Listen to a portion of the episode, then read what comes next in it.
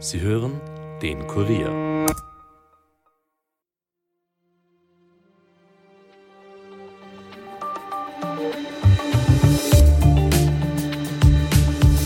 Beim Weltwirtschaftsforum in Davos, das diese Woche stattgefunden hat, treffen die Ultrareichen die Politeliten. Diskutiert wird über aktuelle globale Fragen. Traditionell steht die Wirtschaftspolitik im Zentrum. Heuer verdrängen allerdings die Kriege in der Ukraine und im Gazastreifen die Wirtschaftsthemen. Dass sich in Davos die Superreichen treffen, bietet auch viel Raum für Verschwörungstheorien und davon gibt es jede Menge. Welche das sind, warum Davos von manchen als Zentrum des Bösen bezeichnet wird, warum es heuer Aufregung um einen Besuch von Zelensky gegeben hat und ob dieses Treffen überhaupt irgendetwas bewirken kann, bespreche ich heute mit Evelyn Peternell, Kurier Außenpolitik-Redakteurin. Mein Name ist Caroline Bartosch, es ist Freitag, der 19. Jänner 2024 und ihr hört den Daily Podcast des Kurier. Schön, dass ihr zuhört. Am vergangenen Wochenende verwandelte sich Davos, eine Gemeinde in der Schweiz, in die alljährliche Festung.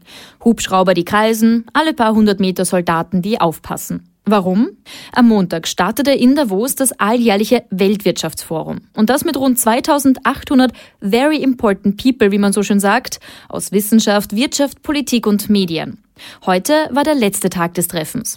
Davos wird auch als Bühne der Mächtigen bezeichnet. Manche nennen das auch das Zentrum des Bösen. Dahinter stecken allerdings Verschwörungstheoretikerinnen und Verschwörungstheoretiker.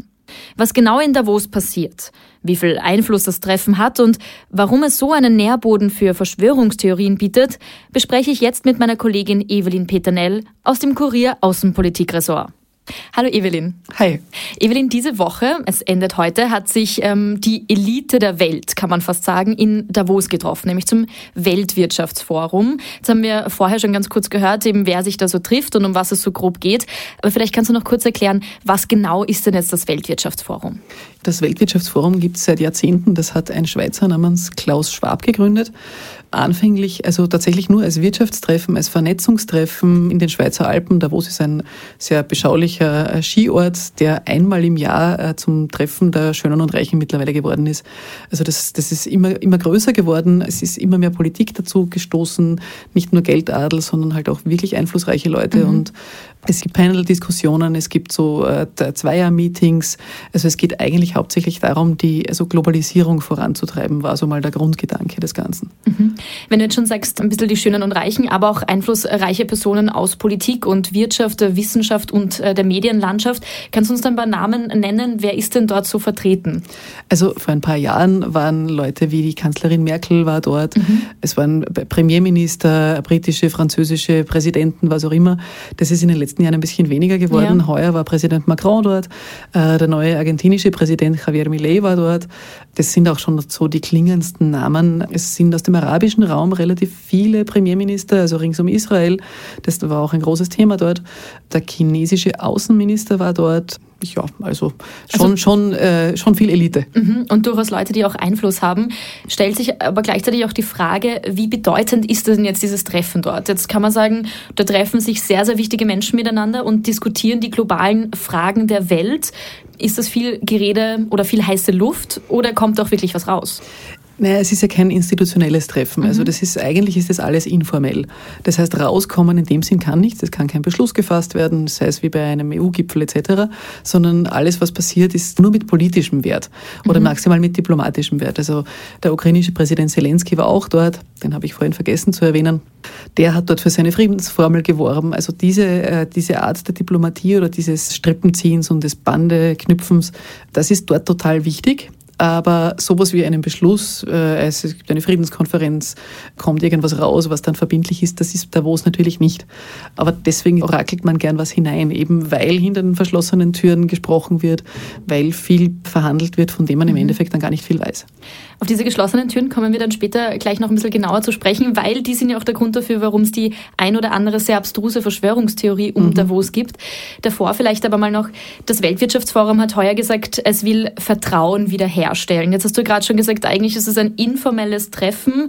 Ähm, normalerweise geht es eigentlich um Wirtschaftsthemen, heuer natürlich sehr stark auch um den Krieg in der Ukraine sowie mhm. den Krieg im Gazastreifen. Jetzt ist die Frage, kann überhaupt mit so einem Treffen irgendwie wieder Vertrauen hergestellt werden? Ja, es ist ein bisschen doppeldeutig mhm. vielleicht. Also das Vertrauen, das damit gemeint ist, da geht es sehr viel um Desinformation.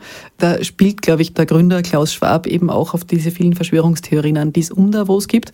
Aber auf der anderen Seite auch eben diese zwei großen Konflikte Nahost und Russland-Ukraine, die sind ja sehr überlagert von Desinformation. Das ist also eben, der, der Krieg hat eine, eine Informationssphäre, wo es auch darum geht, äh, die öffentliche Meinung für sich zu gewinnen. Mhm. Und das war eines der großen Themen. Und diese Desinformation hat wiederum eine massive Auswirkung auf die Wirtschaft die ja auch darunter leidet, mhm. ähm, wenn viel Blödsinn im Umlauf ist. Also das war einer der Fokuspunkte äh, von Davos. Und Davos bemüht sich auch total sehr transparent zu sein. Also man kann fast alle Panels online verfolgen, mhm. wenn man sich das nicht leisten kann, dorthin zu fahren, was für, glaube ich, äh, 99,99 periodisch Prozent der Weltbevölkerung zutrifft. Das heißt, also diese, dieses äh, Vertrauen erwecken etc., das versucht das World Economic Forum so ganz offensiv zu machen mittlerweile. Mhm. Ähm, jetzt ist es ja auch so, du hast schon gerade gesagt, äh, der ukrainische Präsident Volodymyr Zelensky war dort. Das hat ja im Vorfeld einen Eklat darum gegeben, weil das ähm, bekannt geworden ist. Das war eigentlich mhm. ein Geheimnis, oder? Genau, ja. Also so wie alle seine Auslandsreisen. Der ist, er gilt ja als einer der meistgefährdeten Menschen der mhm. Welt. Logischerweise, es hat mehrere Attentatsversuche auf ihn bereits gegeben und eigentlich sind überall weltweit russische Agenten zu vermuten zumindest. Ähm, auch in Davos. Ähm, ich habe gestern gelesen, dass auch einige gesehen wurden, während Zelensky dort war. Ja, also mhm. ist jetzt die Information von einem Kiewer Ökonomieprofessor, der auch selbst dort war und der hat aus Sicherheitskreisen, aus ukrainischen erfahren, es dürften einige FSB-Agenten dort gewesen sein lässt sich natürlich nicht verhindern. Ähm, aber deswegen ist der, der Sicherheitsaufwand, der Sicherheitskordon, der um so eine Person dann äh, aufgezogen wird, immer riesig. Und normalerweise verkündet Kiew immer erst in allerletzter Minute, dass Zelensky irgendwo auftaucht. Da ist er meistens schon dort. Ähm, in dem Fall ist, glaube ich, eine Woche zuvor in einem Schweizer Medium, in einem sehr seriösen, angekündigt worden, dass er kommt. Mhm. Und deswegen war dann bis zur letzten äh, Sekunde unsicher, ob er wirklich kommt, weil wenn man schon weiß, dass er dort auftauchen wird, dann besteht halt auch die Möglichkeit, dass ein Attentat auf ihn verübt wird. Die russische Delegation war ja heuer in Davos unerwünscht. Vertreter aus diktatorischen Regimen, wie zum Beispiel dem Iran, die sind aber freundlich begrüßt worden. Und das hat durchaus für Aufregung gesorgt, oder?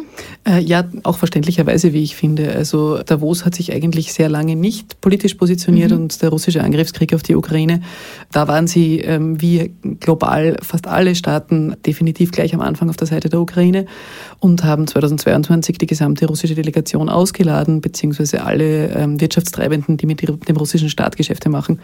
Dass das für den Iran nicht gilt, ähm, dass man auch keine Kritik an China übt, beispielsweise, dass er mit äh, eigenen Mitbürgern auch oft nicht wahnsinnig gut umgeht oder auch, dass äh, Vertreter aus anderen diktatorischen Regimen eingeladen werden. Daran findet man in Davos sehr wenig. Deswegen gibt es auch immer wieder Proteste. Also auch direkt vor Ort, Menschen, die mit Schildern dann dort stehen und sich über das beklagen. Ähm, aber jetzt die Economy is stupid, kann man dann sagen. Das ist halt, die Weltwirtschaft macht halt wenig Unterschiede, mit wem man Geschäfte macht. Äh, Putin und Russland sind hier eine kleine, kleine Ausnahme. Mhm. Kommen wir vielleicht noch mal kurz zu den Themen. Wir haben es vorher schon gesagt, die Wirtschaftsthemen sind heuer ein bisschen von den anderen Themen auf dieser Welt verdrängt worden, eben vor allem die Kriege in der Ukraine und im Gazastreifen. Aber auch nicht unspannend war, dass 250 Superreiche gefordert haben in Davos, dass sie stärker besteuert werden sollen. Was kannst du uns dazu sagen? Ja, das ist eine Initiative, die ist äh, durchaus spannend. Äh, da ist eine Österreicherin dabei, die Marlene Engelhorn, das ist die Erbin des BASF-Imperiums, äh, dieses Chemieriesen aus Deutschland, oder eine Erbin, wenn ich richtig äh, informiert bin. Sie und ich, äh, eben 249 andere wirklich superreiche haben einen offenen Brief veröffentlicht, wo sie mehr Steuer auf ihr eigenes Vermögen fordern. Nicht nur auf ihr eigenes natürlich, ähm, sondern auf das der Superreichen der Welt, weil sie sich gegen Ungleichheit, diese ähm, eben diese Verteilung, dieses eine Prozent der Welt, das, äh, keine Ahnung, ich glaube 60 Prozent des Vermögens besitzt oder so, dafür setzen sie sich ein und das sind jetzt natürlich wenig überraschend alles Leute, die schon so aus dieser philanthropischen Ecke kommen, mhm. eben die Engelhorn, die versucht jetzt ihr Erbe, 25 Millionen äh, Euro, soweit ich weiß, ähm, über einen Bürgerrat entweder karitativen Zwecken zu kommen zu lassen oder der Wissenschaft oder das wird eben noch entschieden. Und es sind noch andere ganz interessante Personen dabei, wie Brian Cox. Mhm. Das ist der Hauptdarsteller von Succession, von dieser HBO HBO-Serie, äh, diese Mediensatire, mhm. der einen Medienmogul darstellt, der so gierig und schwerreich ist, also das komplette Gegenteil von dem, was er im echten Leben mhm. ist. Äh, Simon Pegg, der, äh, der Comedian, der britische, ist auch dabei. Also Leute, die, die man kennt. Ähm, und das ist ähm, relativ groß aufgeschlagen, dieser, ähm, dieser Wunsch, dieser 250. Äh, ob die in Davos von ihren Kollegen gehört worden sind, das weiß man natürlich nicht. Auch nicht unspannend. Demgegenüber hat nämlich Argentiniens Präsident in Davos gefordert, das Ende aller Steuern. Damit ist er wie angekommen? Also er hat Applaus bekommen für seine mhm. Rede. Es hat keine öffentliche Kritik an ihm gegeben. Also die fanden das, glaube ich, primär mal spannend. Für ihn war es die erste Möglichkeit, sich in Europa zu präsentieren und die, äh, das hatte ja auch noch eine andere Ebene. Der hat ähm, in Argentinien mit massiven Problemen zu kämpfen. Argentinien steht jetzt nicht direkt, aber schon bald vor dem Staatsbankrott. Die haben ein echtes Problem, Kredite auf, äh, global zu bekommen. Ähm, er hat sich dort mit der IWF-Chefin e getroffen. Die, der IWF e ist quasi der letzte Rettungsanker für ein Land, das so in Schieflage geraten ist. Hat dort auch einen Kredit erwirkt, offensichtlich. Und die Rede, die er gehalten hat, die war offensichtlich, habe ich gestern gelesen, eine alte. Die Aha. hat er schon, ich glaube, bei einem TED-Talk vor zwei oder drei Jahren gehalten. Mhm. Ähm, das ist ihm jetzt im Nachhinein natürlich spöttisch ausgelegt worden. Ja. Und inhaltlich war sie quasi das, was er im Wahlkampf auch propagiert hat. Also, also da stand er ja mit der Kettensäge und mhm. sagt, sagte er, alles, was äh, irgendwie auch nur ein bisschen nach Sozialismus riecht, gehört raus. Er hat ja auch das, das World Economic Forum als äh, Treffpunkt aller Sozialisten weltweit bezeichnet, was wirklich äh, ironisch ist, weil der grundlegende Gedanke ist ein eher ähm, neoliberaler gewesen mhm. vom Klaus Schwab inhaltlich äh, kann man das auch schwer also kommentieren, was der, was der von sich gibt, weil das ist einfach ein, wirklich ein radikales Konzept, das er um anwenden will, mit dem er aber in Argentinien bisher mm, nicht auf ganzer Linie scheitert, das stimmt nicht, aber viele Dinge haben im Gerichte und auch der Kongress abgedreht bisher. Jetzt haben wir es vorher schon ganz kurz angesprochen. Davos ist auch ein oder bietet einen sehr großen Nährboden für Verschwörungstheorien. Darauf wollen wir jetzt noch ganz kurz äh, zu sprechen kommen. Äh, vielleicht kannst du da mal erzählen, was ist denn so eine der Verschwörungstheorien, die sich hier am hartnäckigsten hält? Ähm, also es gibt die, äh, die, die Great Reset-Theorie, mhm. die fußt lustigerweise darauf, dass der Klaus Schwab ein Buch veröffentlicht hat, das er genauso genannt hat, nach der äh, Corona-Pandemie, wo er eigentlich beschreibt, ähm, wie Corona die Welt verändert hat, dass das quasi wie ein ähm, eben ein großes, eine große Pause für die Welt war. Daraus entstanden ist aber die absurde Theorie, dass die Geldelite dieses Virus dazu benutzt hat, um ein Experiment an der Welt durchzuführen und möglicherweise eben zu schauen, wie Umwälzungen sich durchführen ließen etc. Und Klaus Schwab selbst, der ist immer wieder selbst auch Zielscheibe von Verschwörungstheoretikern geworden. Der, hat, der gibt kaum mehr Interviews genau deswegen und sagt, er ist äh, teilweise bedroht worden. Vor seinem Haus standen Menschen etc. Also das hat also auch eine sehr negative Seite. Und das Treffen an sich ist eben dadurch, dass viel hinter verschlossenen Türen passiert, eben gleich wie die Bilderberger. Da ist immer unheimlich viel hineingeheimnist worden, mhm. dass da sich die Weltelite trifft, um den Weltenlauf zu ändern was, ähm, wenn man sich die Interessenslagen der Protagonisten ansieht, da war Israels Präsident und keine Ahnung, äh, jemenitische Gesandte und äh, Menschen aus Jordanien, die äh, mit Israel schon an einem Tisch sitzen, aber niemals eine gemeinsame Agenda haben würden. Mhm das lässt sich ja so nicht verwirklichen. Aber in der, in der Theorie der Leute, in den Köpfen kommt das natürlich gut an. Ja, natürlich. Also vor allem, wenn man eben sagt, dort trifft sich die Elite, die ganzen hohen Politikerinnen und Politiker. Und man kann ja auch nur teilnehmen, du hast es vorher schon kurz angedeutet, wenn man um sehr, sehr, sehr, sehr viel Geld ein Ticket kauft. Ansonsten kann man sich halt die Panels online anschauen. Genau. Aber all das bietet natürlich äh, den perfekten Boden für Verschwörungstheorien. Da entsteht dann auch so was Abstruses wie Ideen, dass weltweit alle Haustiere getötet werden sollen, habe ich gelesen. Genau, und dann gab es noch die Theorie, dass äh, das Autofahren weltweit verboten werden soll. Das fußt auch auf, ich glaube, äh, Panels äh, mit mhm. Diskussionsvorschlägen, wo es eben um grüne Energiewende etc. ging. Die, wo die Haustiertheorie genau herkommt, habe ich nicht nachvollziehen können. Aber meistens ist das ein Expertenforum, wo eine Person irgendwie einen Vorschlag bringt, der nie so radikal ist wie das der dann diskutiert wird und äh, aus dem erwächst sich dann etwas, was sich nicht mehr zurückverfolgen lässt und das dann eben dieser sinistren Weltelite in die Schuhe geschoben wird und wo dann halt auch immer bösartige Stereotype daherkommen. Oft sind es dann auch noch die Juden, die sich das ausdenken mhm. und so weiter und so fort.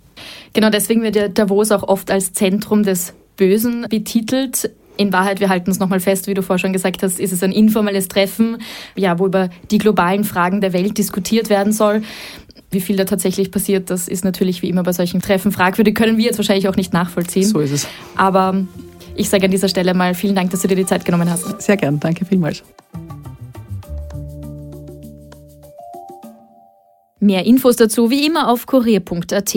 Und hier gibt's jetzt wie gewohnt noch einen schnellen Nachrichtenüberblick für euch. Ein Streit zwischen Vater und Sohn hat heute früh in Obernberg am Inn, also im Bezirk Ried, ein tödliches Ende genommen. Der 22-Jährige soll seinen 59-jährigen Vater erstochen haben. Das hat ein Sprecher der Staatsanwaltschaft Ried bestätigt. Das Opfer habe mindestens sieben Stichwunden. Eine Obduktion wurde angeordnet. Der Verdächtige wurde von Einsatzkräften der Cobra festgenommen. Er meinte zu Beamten, sein Vater habe auf ihn geschossen. Im Haus wurden zwei Patronenhülsen gefunden. Und in der Signer Immobiliengruppe gibt es einen weiteren Insolvenzfall. Die Eigentümer des Elb Tower Grundstücks, die Elb Tower Immobilien GmbH und Co. KG, hat nach Angaben der Stadt Hamburg einen Insolvenzantrag gestellt. Damit könne die Stadt nun ihr Wiederkaufsrecht sowie die Übernahme aller Planungs- und Bauverträge geltend machen, teilte die Stadtentwicklungsbehörde am heutigen Freitag mit. Seit Ende Oktober herrscht auf der Elb Tower Baustelle Stillstand. Und die Leichenteile, die im Wiener Machfeldkanal gefunden worden sind, lagen längere Zeit im Wasser. Polizeisprecherin Julia Schick sprach von, Zitat, Wochen oder sogar Monaten. Die Ermittler hielten sich am heutigen Freitag äußerst bedeckt. Weder gab es Informationen über eine mögliche Identität, noch nähere Details über die todesursächlichen Verletzungen.